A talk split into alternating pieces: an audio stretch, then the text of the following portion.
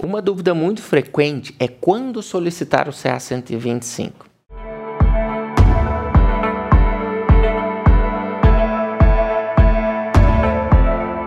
O que é o CA 125? O CA 125 é uma proteína que ela corre na corrente sanguínea. Então, quando a gente vai coletar um, um exame de sangue no laboratório, o médico pode solicitar um exame que a gente chama de CA 125. A dúvida é quando solicitá-lo, sendo que ele é um marcador tumoral, certo? O que é um marcador tumoral? É um, uma substância que a gente tem no sangue e que quando o paciente tem um tipo de tumor, ela está elevado. Mas não necessariamente todos os cânceres levam ao aumento do CA125. A gente tem alguns grupos que são mais frequentes. Então, quando a gente tem uma lesão que ela pode ser suspeita para câncer, e a gente quer diferenciar entre uma lesão benigna e uma lesão maligna, o CA125 é um dos marcadores utilizados para isso.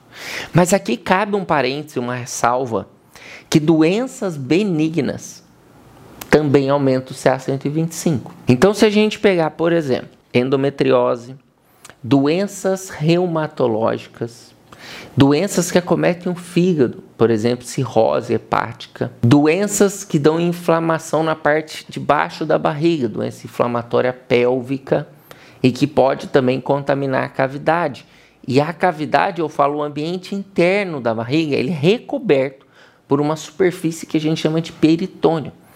Então, qualquer doença que dê uma intensa inflamação nesse peritônio pode aumentar os níveis do CA125. E ele está alto e não necessariamente você ter uma doença oncológica, uma doença maligna. Então, quando a gente vai pedir a gente vai pedir sempre que a gente quiser diferenciar.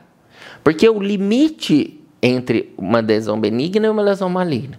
O limite máximo do CA125 é 35, na maioria dos laboratórios. Quando a gente tem valores até proporcionalmente a 200, a gente considera um tipo de lesão, na maioria das vezes uma lesão benigna. Quando a gente tem valores muito maiores que esse, tem a grande possibilidade da paciente ter doença oncológica. Mas se você for pesquisar na literatura, algumas vezes você vai encontrar alguns casos de descrição de CA125 muito alto com lesões que não eram câncer. Isso não é infrequente. Então, na verdade, ele é um, uma ferramenta a mais para a gente fazer a diferenciação entre uma lesão benigna e uma lesão maligna. Mas não é necessariamente a única ferramenta que você tem que utilizar para fazer o diagnóstico entre lesão benigna e maligna. Mas tem alguns tipos de cânceres que são mais frequentes o seu aumento. Então, por exemplo, o câncer de ovário é muito frequente.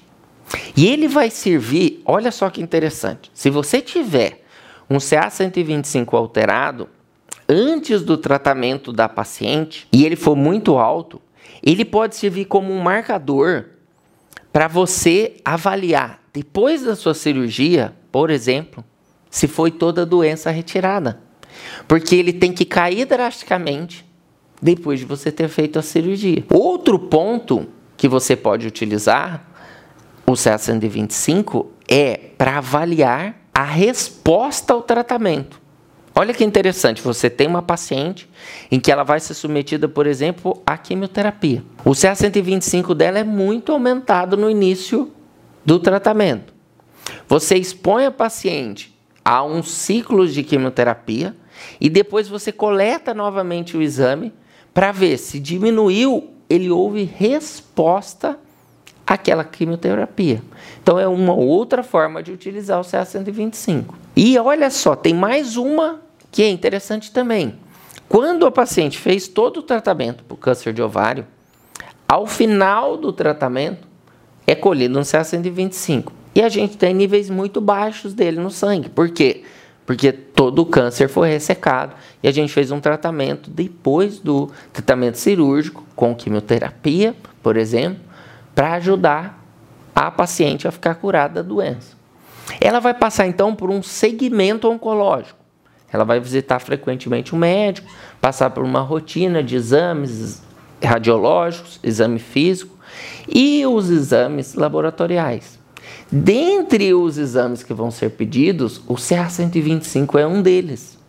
E ele pode servir para a gente monitorar se está aparecendo alguma doença novamente na paciente, antes da paciente vir a ter sintomas.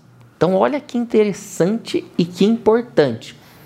Se ele foi alto antes do tratamento, ele depois da cirurgia da quimioterapia ele abaixou a níveis considerados normais, menor que 35. E depois disso, você começou a acompanhar a paciente e ele começou a elevar, é um alerta para o médico para solicitar alguns exames mais aprofundados para a gente ver se a doença está voltando. Então, o CA125 ele é um marcador tumoral muito importante para esses contextos. Mas tem alguns tipos de tumor, sem ser o tumor de ovário, que também aumenta o CA125. Por exemplo, vou citar uns exemplos aqui. Os tumores coloretais podem aumentar o CA125. Os tumores de mama podem aumentar o CA125. Tumores do pulmão podem aumentar o CA125. E alguns tumores do abdômen superior, da parte de cima da barriga, pode aumentar o CA125 quando tiver acometimento de toda a cavidade abdominal. Então, por exemplo, tumores do estômago, que é muito comum, ele dá a metástase para o peritônio, que é essa cavidade que reveste a parte interna da barriga.